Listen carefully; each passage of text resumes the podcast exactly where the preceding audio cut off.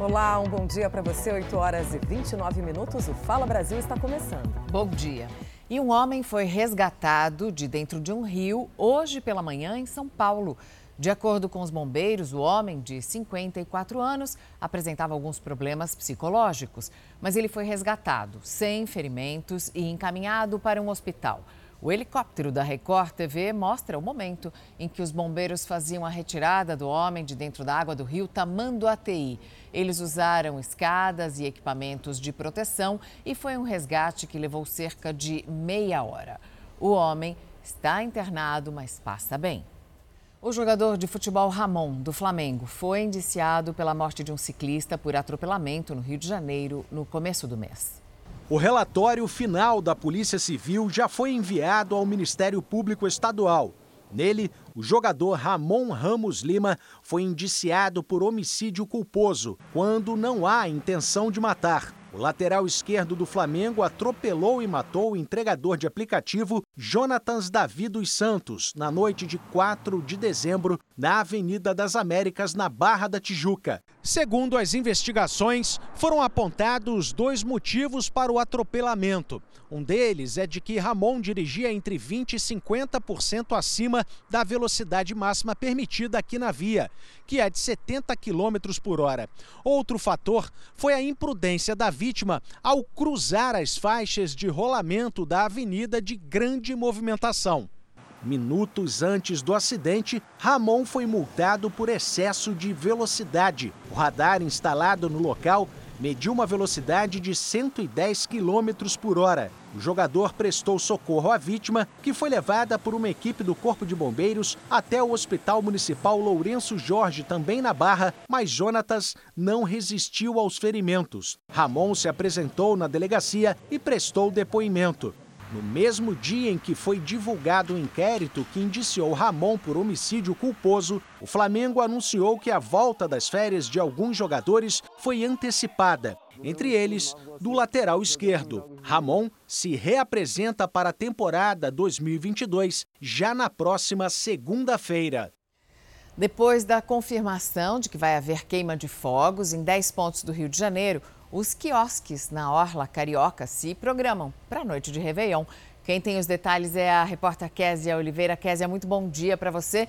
Então vai ter festa por aí. Como é que vai ser? Bom dia para você, Mariana. Um ótimo dia a todos. Olha, em ao menos 23 capitais em todo o Brasil tiveram aí suas festas de Réveillon canceladas por conta da Covid-19. Em Maceió, Natal, Recife e Rio de Janeiro, a queima de fogos vai acontecer, mas os shows foram cancelados. O anúncio aqui no Rio de Janeiro aconteceu no dia 9 de dezembro. Em Florianópolis, a queima de fogos acabou sendo suspensa. O anúncio foi feito no dia 20 de dezembro. E apenas uma capital em todo o país decidiu manter a festa. Foi Boa Vista, que teve essa decisão decisão anunciada no dia 6 de dezembro. Aqui no Rio de Janeiro, como forma de descentralizar essa comemoração, o Réveillon vai acontecer em 309 quiosques distribuídos aí pela Orla Carioca. A festa está garantida, eles precisam manter o todo o esquema de segurança, mas a música ao vivo está liberada. Patrícia. Obrigada, Kézia. E depois da crise né, provocada pela pandemia, o comércio e o turismo do litoral gaúcho vivem uma fase de boas expectativas. As reservas de hotéis para janeiro estão praticamente esgotadas. Se tem movimento na beira da praia, tem também nas lojas. A quantidade de veranistas que passou o feriadão de Natal no litoral norte agradou os comerciantes. A expectativa para os próximos meses é de bons negócios. Pelo que a gente tem visto de movimentação, está bem mais forte realmente do que os outros anos. Eu estou deixando o preço do ano passado para atrair a clientela. As cidades do litoral gaúcho estão prontas para receber um grande público, com a flexibilização de medidas sanitárias e o avanço da vacinação. Por isso, quem quer garantir hospedagem e um lugar ao sol deve correr.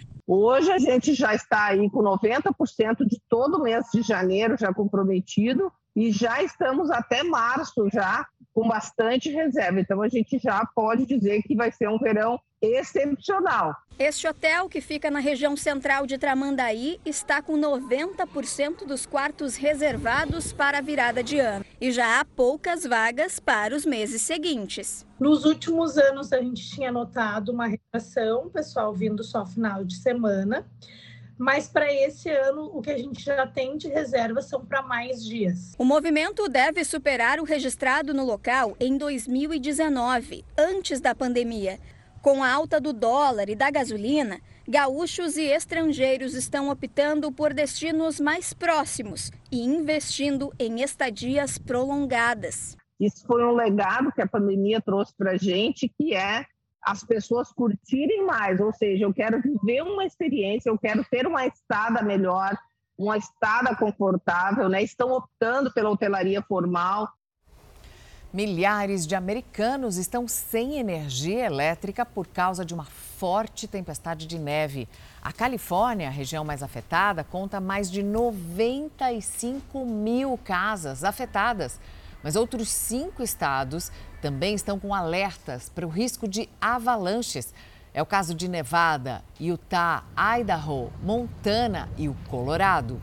As principais estradas tiveram que ser fechadas para evitar acidentes e o governo americano pede que os moradores tomem cuidado e procurem abrigos para se manter aquecidos. E bombeiros lutam no Chile neste momento contra 19 incêndios florestais que atingem o sul do, do país. As queimadas já consumiram mais de 120 quilômetros quadrados e não dão trégua para os moradores. Outros 35 focos de incêndio já foram controlados. Quatro aviões e cinco helicópteros são usados pelos bombeiros no combate às chamas. Até o momento, não há relatos de mortos ou feridos. De volta aos Estados Unidos, pelo menos quatro pessoas morreram e outras três ficaram feridas em um tiroteio hoje de madrugada em Denver, no Colorado. O criminoso atirou nos pedestres que caminhavam pelo centro da cidade. Entre as vítimas está um policial. Na sequência, o homem dirigiu até uma cidade vizinha e matou uma quarta pessoa. O suspeito depois foi baleado e morto pela polícia. A identidade dele não foi divulgada, mas as autoridades estão investigando qual teria sido a motivação do crime. Aqui no Brasil, depois de encomendar consulta pública, agora o Ministério da Saúde diz que a vacinação de crianças de 5 a 11 anos deve começar em janeiro. A data foi confirmada pelo Ministério da Saúde depois de explicar o posicionamento da pasta em relação aos questionamentos do Supremo Tribunal Federal sobre a vacinação infantil contra a Covid-19. O Ministério enviou ao STF uma nota técnica, assinada pela secretária extraordinária de enfrentamento à Covid, Rosana de Mello. A secretária afirma que a imunização de crianças entre 5 e 11 anos é segura, que testes clínicos realizados em milhares de pacientes com essa faixa etária não identificaram nenhuma preocupação séria de segurança e ainda que a Anvisa autorizou o uso depois de análise rigorosa, com toda a cautela possível. Segundo a nota do Ministério da Saúde, a recomendação da pasta segue o posicionamento oficial, já declarado e reforçado pelo ministro da Saúde. O texto aponta ainda que a decisão será tomada no próximo dia 5, depois de ouvir a população. E se a posição for mantida, a vacinação das crianças contra a Covid deve começar até o fim de janeiro.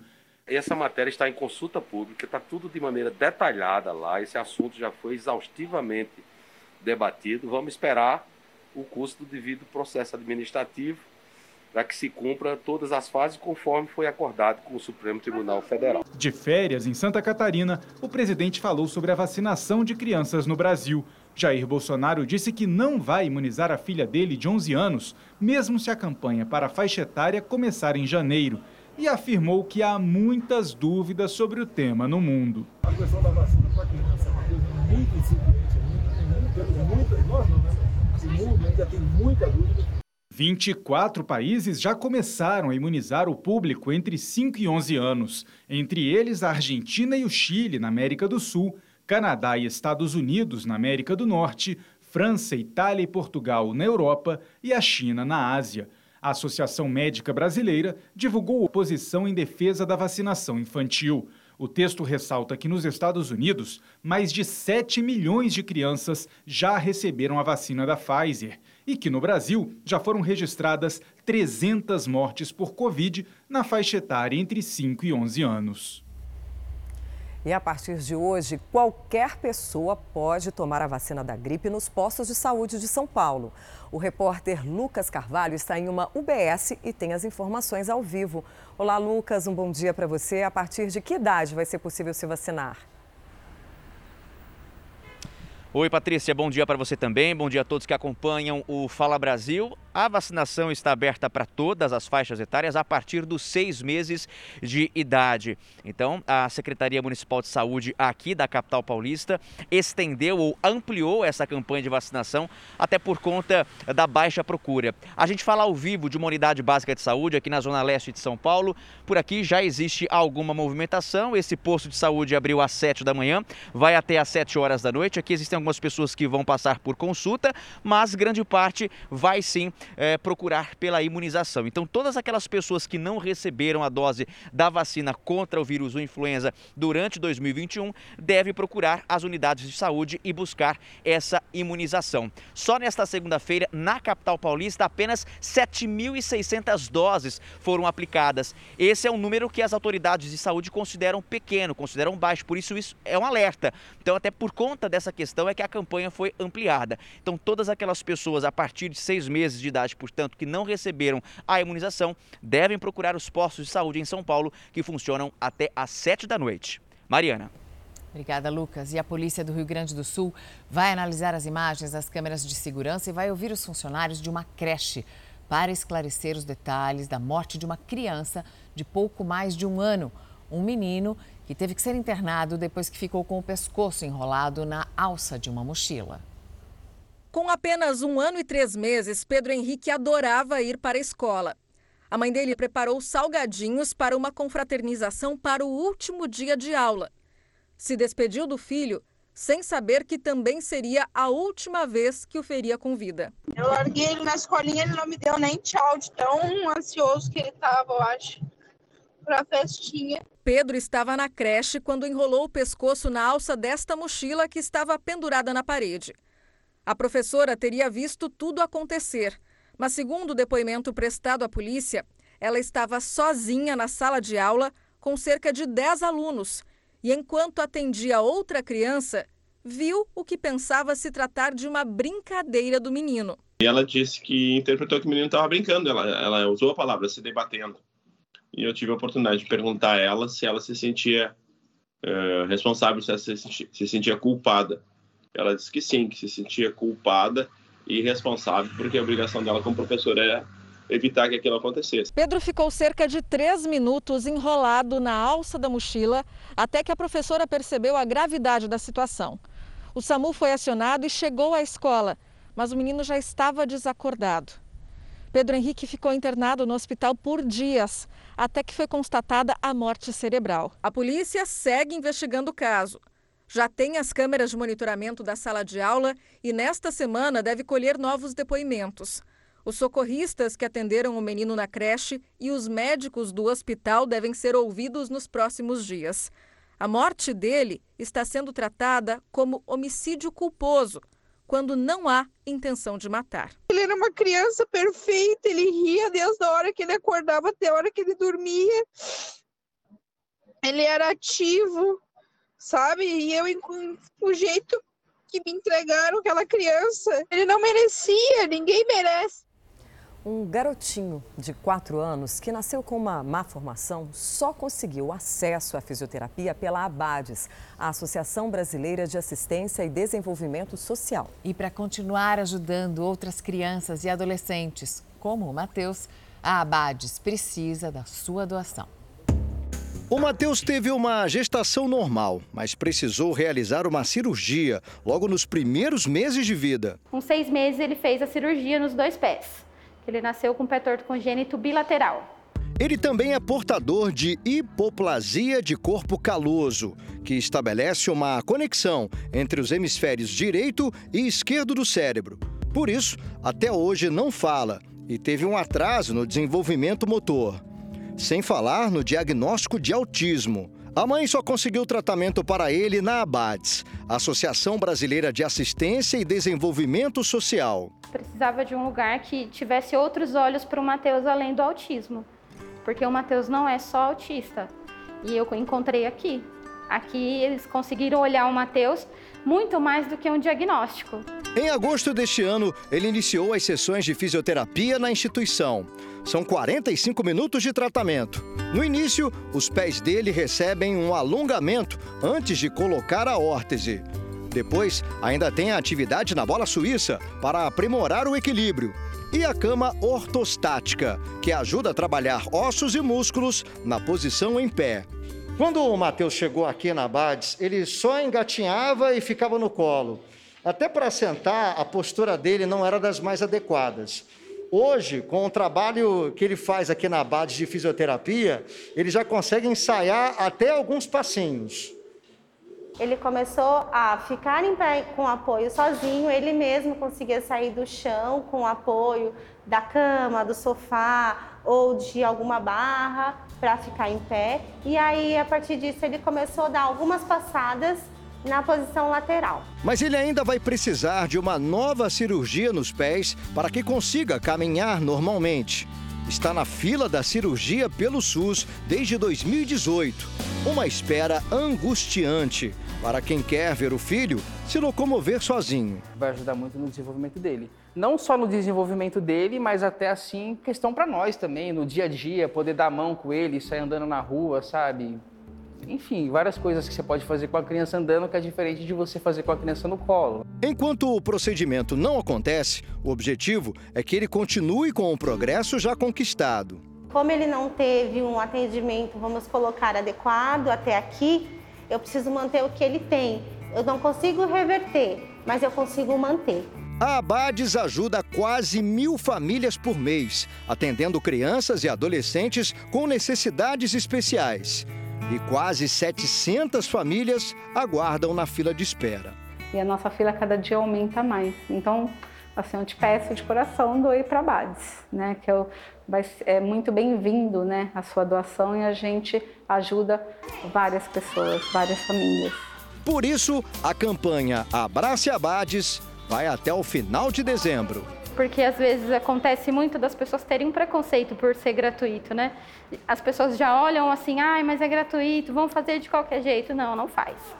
Não faz. A Abades não faz de qualquer jeito. E você também pode ajudar a campanha da Abades. Veja como participar. Quem quiser ajudar pode entrar nessa corrente do bem e doar o valor que puder. É só ligar 0500 508 0707 para doar 7 reais. 0500 508 0720 para doar 20 reais. 0500 508 0740 para doar 40 reais, ou você pode doar qualquer outro valor através do Pix doe@abades.org.br. Ajude a Abades a construir uma sociedade mais inclusiva. Abrace essa causa. Abrace a Abades. Pelo menos 1.400 pessoas receberam resultados errados do teste de Covid na Austrália. A correspondente Silvia Kikuchi traz mais informações. Silvia, boa noite para você aí no Japão. Conta direito essa história. Olá, Mariana. Esse acidente aconteceu em um hospital em Sydney. 950 pessoas que fizeram os exames nos dias 23 e 24 de dezembro foram avisadas de que o resultado era negativo quando, na verdade, ainda não tinha sido concluído. Metade deles teve o resultado revertido. Outros 400 que receberam resultado negativo em outro dia também estavam positivos. O hospital esclareceu hoje que o erro foi humano na hora de processar os dados e que voltou a usar um sistema automatizado para evitar novas falhas. Com aumento no número de testes para a Covid em meio ao feriado de Natal, o sistema acabou se sobrecarregando. Hoje, as autoridades sanitárias relataram a primeira morte pela variante Omicron no país. Um paciente na faixa dos 80 anos que morava num centro de saúde de Sydney. Volto com vocês, Patrícia. Obrigada, Silvia. Israel se tornou o primeiro país do mundo a testar a quarta dose da vacina contra o coronavírus.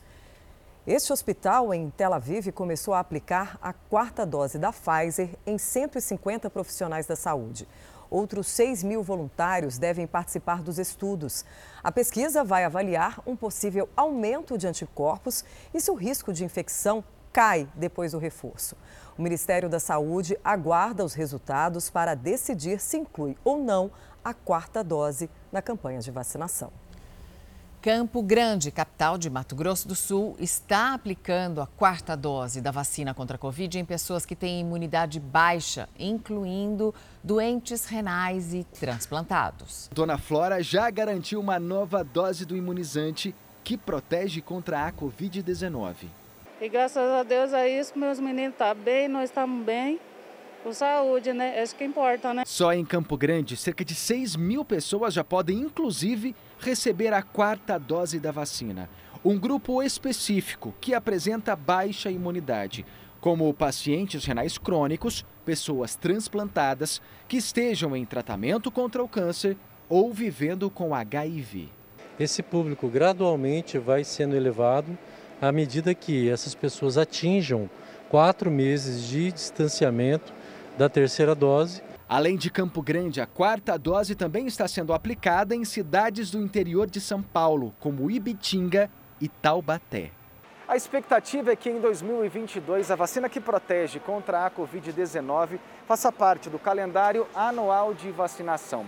Mas em meio à ampliação de doses, ainda tem muita gente com a cobertura vacinal em atraso no país. Segundo o levantamento da Fiocruz, cerca de 12 milhões de pessoas ainda não tomaram a terceira dose que protege contra a doença. Para especialistas em saúde, as doses de reforço ajudam a diminuir casos graves e mortes provocadas pela Covid-19 e suas variantes. Mesmo considerando que a Omicron, a variante Omicron, não induza tanto adoecimento grave, se nós tivermos grande número de pessoas doentes infectadas, é possível que o número de internações também aumente. Então, nós temos que continuar nos protegendo, nos vacinando. Agora a gente mostra uma história que representa a realidade de milhões de brasileiros. A demora para a cirurgia no serviço público de saúde. Sem mobilidade e com dores insuportáveis, uma aposentada espera há dois anos e não tem ideia de quando será atendida. Há cinco meses, Mari Peixoto passa os dias deitada nessa cama, vivendo à base de remédios. Por causa de um desgaste, ela colocou uma prótese no quadril em 2007. O problema surgiu 12 anos depois. A prótese deslocou e uma infecção deixou a situação ainda pior. Não posso nenhum baile que meu filho é, toca num conjunto. Eu gosto de ver ele tocar e não posso ir ver ele, nem dançar, não posso. Então eu tô só assim, em cima de uma cama. Para voltar a ter uma vida normal, a Mari precisa retirar a prótese e substituir por outra. Ela aguarda por cirurgia desde 2019 no Hospital Universitário de Canoas, referência nesse tipo de procedimento. Uma espera cada vez mais desesperadora. Eu não aguento mais a dor. Cansada de ver o sofrimento da irmã, Creoni conseguiu uma consulta com urgência e um encaminhamento para a cirurgia. Só que até agora, o único retorno que chegou do hospital é assustador. Ele mandou aguardar seis meses. Daí, se ela não for chamada nesses seis meses para fazer essa cirurgia, eles vão encaminhar nós novamente para a Secretaria de Saúde. O hospital informou que a paciente está aguardando cirurgia eletiva, ou seja, aquela que não é considerada de urgência. A instituição diz ainda que vários procedimentos foram suspensos por conta da pandemia e começaram a ser retomados no início deste ano. Mas para quem convive com dor 24 horas por dia, cada minuto faz diferença. Já faz, bem dizer, desde 2019 que eu tô com ela assim, né? Em vez de pegar e já bora baixar a gente para fazer o fazendo uma vez a cirurgia, não, fico prolongando, prolongando e, e, não fazem nada. Agora, em praias lotadas, há também a preocupação dos pais com as crianças perdidas. E para cuidar da segurança, um aplicativo promete ajudar a encontrar não só as crianças, mas também idosos ou qualquer um que se perca da família. Uma novidade que já está sendo testada em Praia Grande, litoral paulista. Bater palmas. Esta é uma das técnicas usadas nas praias quando uma criança se perde. Em Praia Grande, os salva-vidas oferecem uma pulseira para as crianças. Agora a cidade passa a contar com uma plataforma desenvolvida pela Polícia Civil do Estado de São Paulo. O pai acessa o cadastro né, da, da, faz o acesso na, na, plataforma, cadastra as crianças e caso eventualmente haja o, o, desaparecimento, ele dá o alerta, ele divulga e aí toda a guarda municipal é, é, é acionada com as informações que ele postou antes. O site já pode ser acessado e os pais podem cadastrar o nome e a foto das crianças. A plataforma vai ser testada primeiro aqui na cidade de Praia Grande, em seguida aprimorada para que outras cidades do litoral possam usá-la. Lembrando que não são apenas crianças que podem ser cadastradas, idosos também. A gente pode estender não só para idosos também, mas para pessoas desaparecidas que estejam no IML, né? É, vai aperfeiçoar, é um piloto, né? Nesse piloto a gente vai aprender qual é a necessidade real de cada força policial para atender melhor a população. É, e nessa época de fim de ano, é preciso ficar ainda mais atento para evitar ataques de hackers. As tentativas de invadir as contas aumentam. E os alvos são, principalmente agora, influenciadores que tenham muitos seguidores nas redes sociais. Mas os criminosos também procuram as pessoas que muitas vezes só não estão prestando atenção. Às vésperas do Natal, a Bárbara foi surpreendida por um ataque de hackers. Eu recebi uma notificação no meu celular, é, por e-mail, que é, eu tinha é, solicitado a troca de senha do meu Instagram. Na mesma hora eu cliquei. Na hora que eu cliquei, né, já não consegui mais acessar e já veio a mensagem que o meu e-mail estava incorreto. E no meu e-mail eu recebi a mensagem que eu tinha também trocado o meu e-mail e o número do meu celular que estava vinculado à minha conta do Instagram. Nesse mesmo momento, é, eu perdi a conexão com a internet, porque o meu chip saiu do ar. Bárbara conta que pediu para o marido acessar a página dela e ele identificou a aplicação dos golpes. Estava tendo anúncios de vendas de imóveis, de eletrodomésticos, de eletrônicos, de tudo, a preços muito, muito baratos, preços que não existiam no mercado. Esta advogada, que por medo não quer se identificar, também teve a página invadida por hackers, que agiram da mesma forma. Passaram a vender produtos com valores baixos e criaram uma conta em uma plataforma digital. As pessoas que eram enganadas faziam a transferência para essa plataforma digital e aparecia o meu nome na conta, incrivelmente, com meu, o Pix com meu CPF. Os criminosos ainda tentaram se passar por vítimas, pediram a devolução de 4 mil reais e fizeram ameaças. Eles filmaram a porta do meu prédio, me mandaram um vídeo. Este ano já foram registradas mais de 44 milhões de tentativas de golpes. O phishing é um dos ataques mais comuns. Links maliciosos tentam pescar quem navega pela internet e mantém perfis nas redes sociais. Com apenas um clique, o hacker pode ter acesso a dados importantes, como a senha, por exemplo. E a partir daí, ele passa a enganar os seguidores da vítima e a cometer crimes. A advogada diz que depois do ataque teve dificuldades para recuperar a conta. É a mesma reclamação da Adriana, que mora no interior de São Paulo. Ela conta que perdeu o acesso ao perfil da filha de 4 anos. Adriana diz que tentou acionar a administração da rede social, mas não conseguiu. Alguma maneira tem que ser feita. Não é possível que o Instagram não dê retorno nenhum, que não, não tenha e-mail, não tenha um, uma pessoa que, que cuide desses e-mails, dessas reclamações.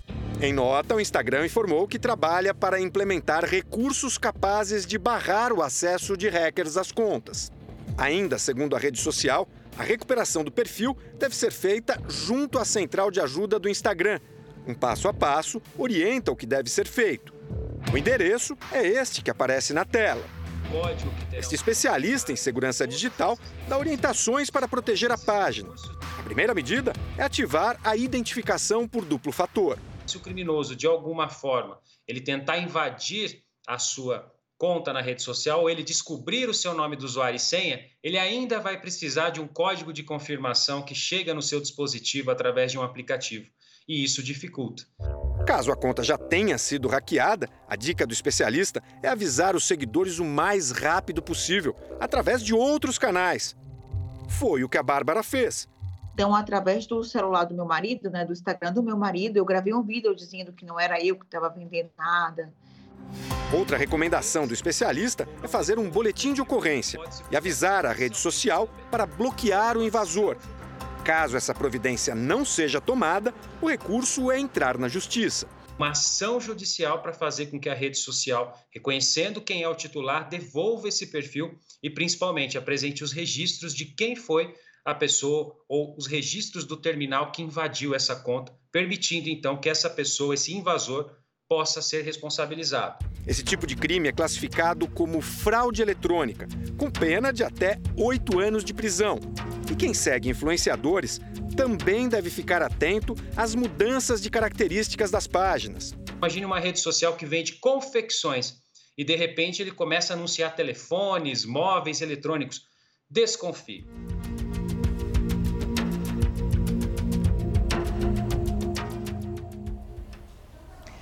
60 pessoas denunciam que foram vítimas de uma empresária que oferecia serviço de buffet para festas. Eles perderam mais de 100 mil reais. Olha o absurdo, ela chegou a dar descontos para quem pagasse ali com antecedência. Mas depois de receber o dinheiro, informou que estava em processo de falência.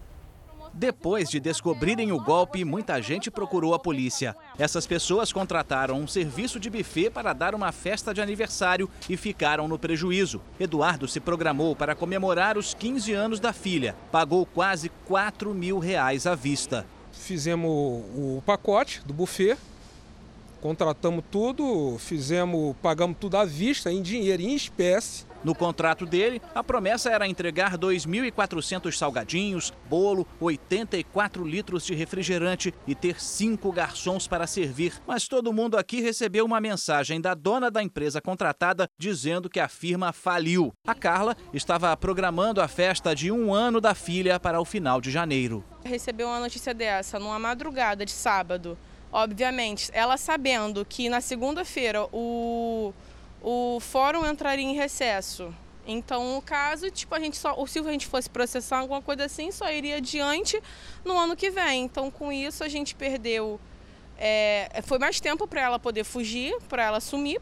Com a Ludmilla foi pior. Ela descobriu o golpe no dia da festa de oito anos do filho. Depois de pagar R$ 1.600 para a golpista, teve que gastar mais 5 mil para comprar mais comida em cima da hora. Ele chegou no salão de festa na hora que eu estava recebendo a notícia, eu estava em prantos e levaram ele para casa chorando, dizendo que a festinha dele não ia acontecer. O sonho de organizar uma festa virou problema. A maioria das pessoas pagou à vista e com três meses de antecedência. Teve gente que economizou, juntou juntou dinheiro com a família e agora as vítimas não sabem o que fazer. É que a mulher que oferecia o serviço de buffet sumiu. Cerca de 60 pessoas denunciaram o caso. Essa planilha mostra o prejuízo de um grupo de 31 vítimas que perderam no total mais de 70 mil reais. Teve gente que pagou 4 mil, 5 mil e até 9 mil reais. Não manda mensagem, liguei, nada. Na casa dela ela não está mais. E é isso aí, a gente está nesse desespero aí para ver o que será resolvido, né?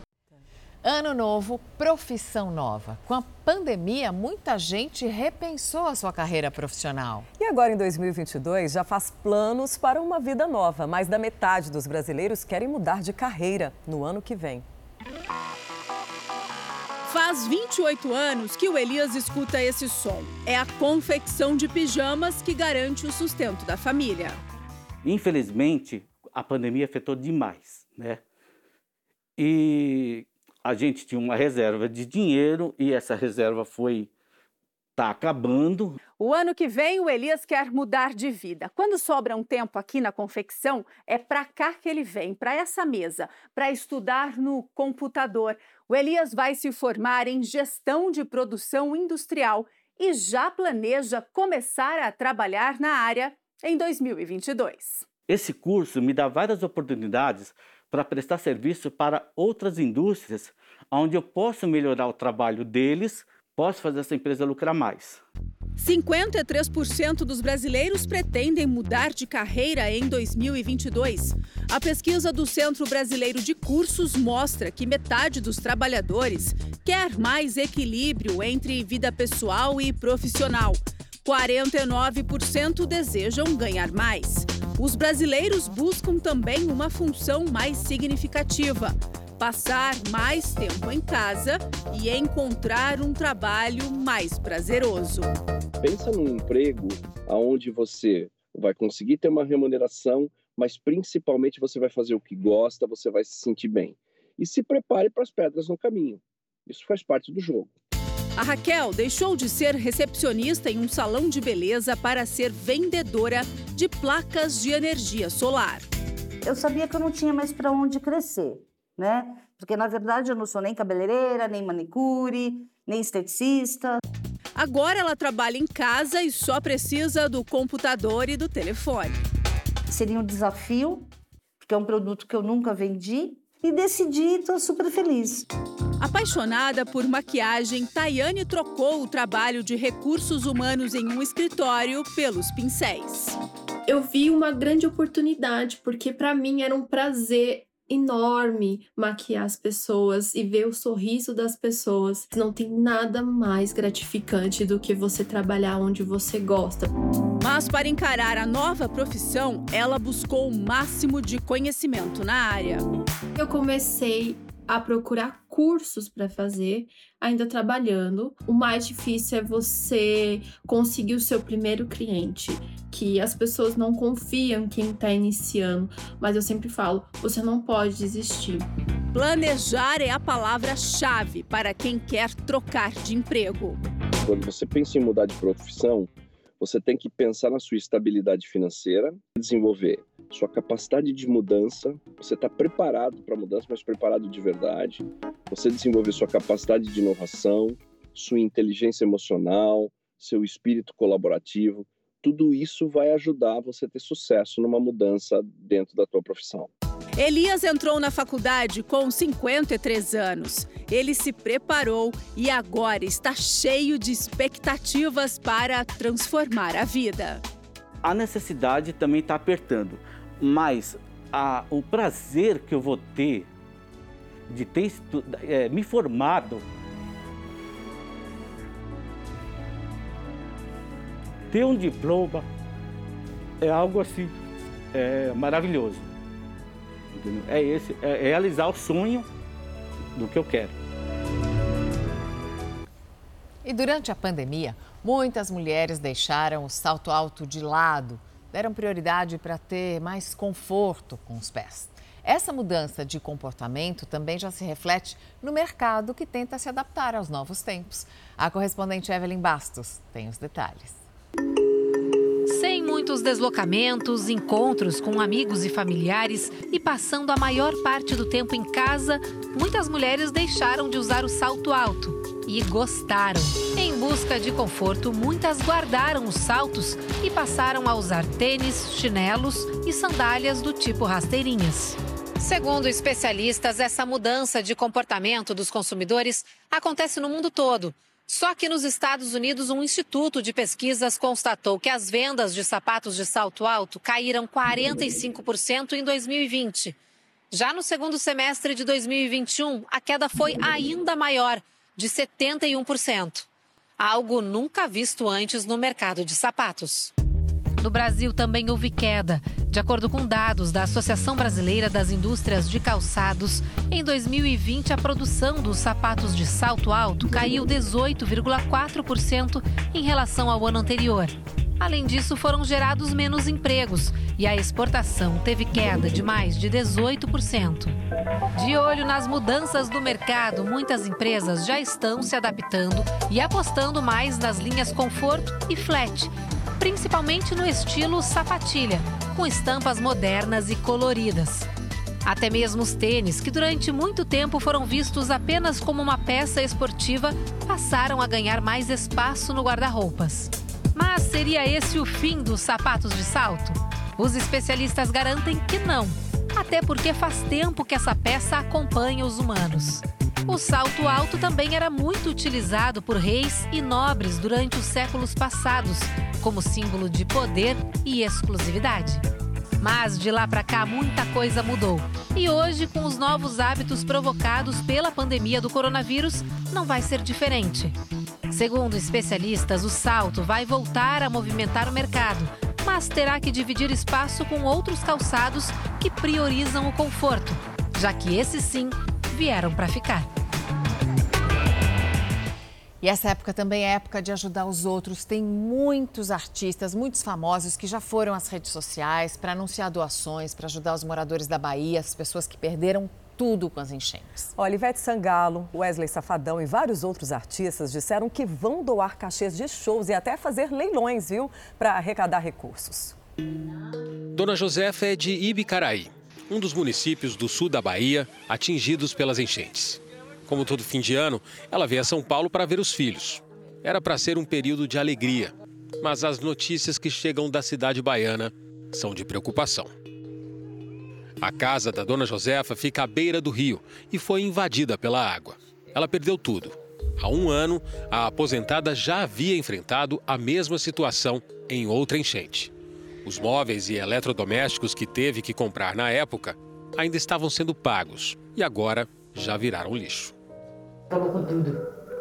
Geladeira, máquina de lavar, fogão, tudo, tudo, tudo. tudo. Roupa. Ô, só tô com a canta, eu lavo aqui. Eu trouxe. O que o que estava lá perdeu. Perdeu, documento de casa, tudo, tudo, tudo. A filha de Dona Josefa, Renata, mora em São Paulo há alguns anos, mas acompanha as dificuldades que os pais e vizinhos enfrentam em Ibicaraí quando chega a época das chuvas. E desta vez, a situação está ainda pior casas foram desabadas, é, perderam móveis, bem materiais que construíram, levaram vidas, porque é uma rua onde tem muita gente humilde, muita gente humilde mesmo. E dói, dói, porque eles levam a vida inteira para construir. Ao ver o desespero de Renata, Maíra, que é médica e trabalha com a Renata, criou uma vaquinha virtual pedindo ajuda para a dona Josefa. A gente se sente pequeno, né, perto do que aconteceu e eu penso que é, o pouco que a gente consegue ajudar já se torna bastante aí nessa situação, né? Além da dona Josefa, milhares de pessoas também precisam de ajuda ali no sul da Bahia. A Renata, filha dela, começou essa vaquinha que já está dando certo, mas agora os famosos também entraram nessa corrente. O cantor João Gomes anunciou através das redes sociais que vai doar parte do cachê de shows realizados na Bahia para famílias atingidas pela enchente. O DJ Alok também anunciou a doação de 100 mil reais. Outro famoso que está ajudando é o cantor Wesley Safadão. Você também pode fazer sua parte, além de divulgar, lógico, né, da parte financeira, doando cobertores, alimentos, enfim, cestas básicas. A cantora Ivete Sangalo fez uma postagem sobre como fazer doações para os municípios afetados. Cláudia Leite também postou a informação no perfil dela. Outro que vai ajudar é o humorista Widerson Nunes. Ele anunciou que fará um leilão de peças do próprio acervo nos próximos dias. Os recursos arrecadados serão destinados a aldeias indígenas. Esta não é a primeira vez que celebridades se engajam em campanhas de solidariedade. Nos piores momentos da pandemia, vários famosos anunciaram doações. A gente precisa sim se juntar para se fortalecer. Agora, mais do que nunca, precisamos nos preocupar com todos mesmo. Gustavo Lima arrecadou recursos, mantimentos e insumos hospitalares. Nessa corrente do bem entraram vários artistas e apresentadores. São ações de simples execução, mas com um alto impacto social, gente. Além de fazer doações, Ivete Sangalo enviou mensagens de esperança. Amanhã,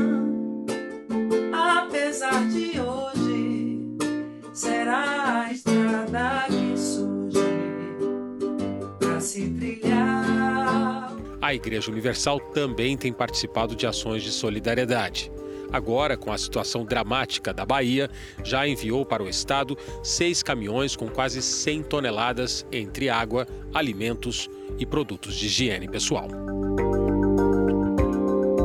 Toda essa rede de apoio poderá aliviar o sofrimento de quem perdeu tudo e precisa de ajuda para atravessar essa situação tão difícil. Que ainda podem contar com a solidariedade das pessoas, né? Bom, mas apesar da pandemia, o ano de 2021 foi marcado por muitos acontecimentos no mundo esportivo. Mas a gente não está falando de qualquer evento, não, viu? Você vai ver agora uma retrospectiva divertida na reportagem da correspondente Silvia Kikuchi. 2021 foi o ano dos cães brilharem no torneio de futebol americano canino. E também nesse campeonato de surf que aconteceu na Califórnia. Teve quem preferiu apostar em comida, como esse torneio de atirar tortas de creme na Inglaterra. Ou comer cachorro quente. O vencedor do campeonato deste ano em Nova York devorou 76 em 10 minutos. Haja resistência. Resistência, velocidade e muita animação. Para vencer essa competição na Hungria, carros e seres humanos precisaram encarar a lama.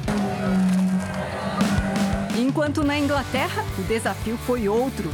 Os moradores tiveram que acelerar fundo para ver qual cortador de grama era o mais rápido. Em Sapporo, uma das cidades mais frias do país, 37 equipes participaram do torneio de salto em piscina fantasiados. Vence quem faz a melhor performance. Mas assim como em todos os esportes, quem mais se divertiu foi mesmo o público. Então vamos falar de um esportista super famoso, craque britânico de futebol David Beckham. Virou motivo de piada nas redes sociais porque foi fotografado ao lado da família, a esposa Vitória Beckham e os filhos, na comemoração do Natal. Só que olha aí o que ele fez, ficou na pontinha dos pés porque os filhos já ficaram mais altos que ele. Essa cena acabou chamando a atenção dos fãs. Mas não é só o Beckham não, viu? Aqui na Record a gente também tem um apresentador que imita essa pose. É o César Filho, que quando tira foto do lado da Ana Hickman e do Sérgio Aguiar, também fica na pontinha dos pés, hein, César? Dizer, Olha, César, dia, mas para esses dois dia, a gente Patrícia. tem que subir na escada, né? É, Não dá para só ficar na pontinha dizer, dos pés, porque os dois dizer, são altos demais, olha só. Dizer, o, o, o, David Beckham viralizou na internet, você quer que eu também vira... Ah, ah pegaram ali, ó, olha, ó. É, vou, vou, porque é o seguinte, a Ana Hickman tem acho que 1,84 de altura, não é isso? Mais e ou menos. E usa salto, Descalça, ela não vem de sapatilha, exato. não. Aí vem com salto 15, 17, passa de 2 metros de altura. Você tem que fazer assim, ó. Eu, eu vou te dar pezinho já, da próxima ó, vez. Eu uso esse truque já há mais de 7 anos. te dar pezinho da próxima vez, porque eles e, ó, são altos demais. E tô fazendo isso em casa também porque meu filho já tá mais alto, Luigi, minha filha já, já passou? Tô, já passou. Aí você faz assim para poder ficar melhor no enquadramento da foto, entendeu? Ele também tem outro truque, viu, que ele já me deu, que é assim, ó, pra gente não ficar com é, duas com papada. Isso, ah, já tirei exato. selfie com Do ele. alto aqui, ó, fica melhor assim, né? Você fica sempre aqui, ó, dá uma esticadinha, fica... É, são os truques, a gente vai aprendendo com o tempo, entendeu? É, Boas Mas, dicas. O David Beckham que aprendeu comigo, se é você isso quer saber. Aí. Acho ele ah, que te tá imitou. pensando o quê? Beijos pra vocês, Beijo meninas. grande. Boa terça-feira e até amanhã, se Deus quiser.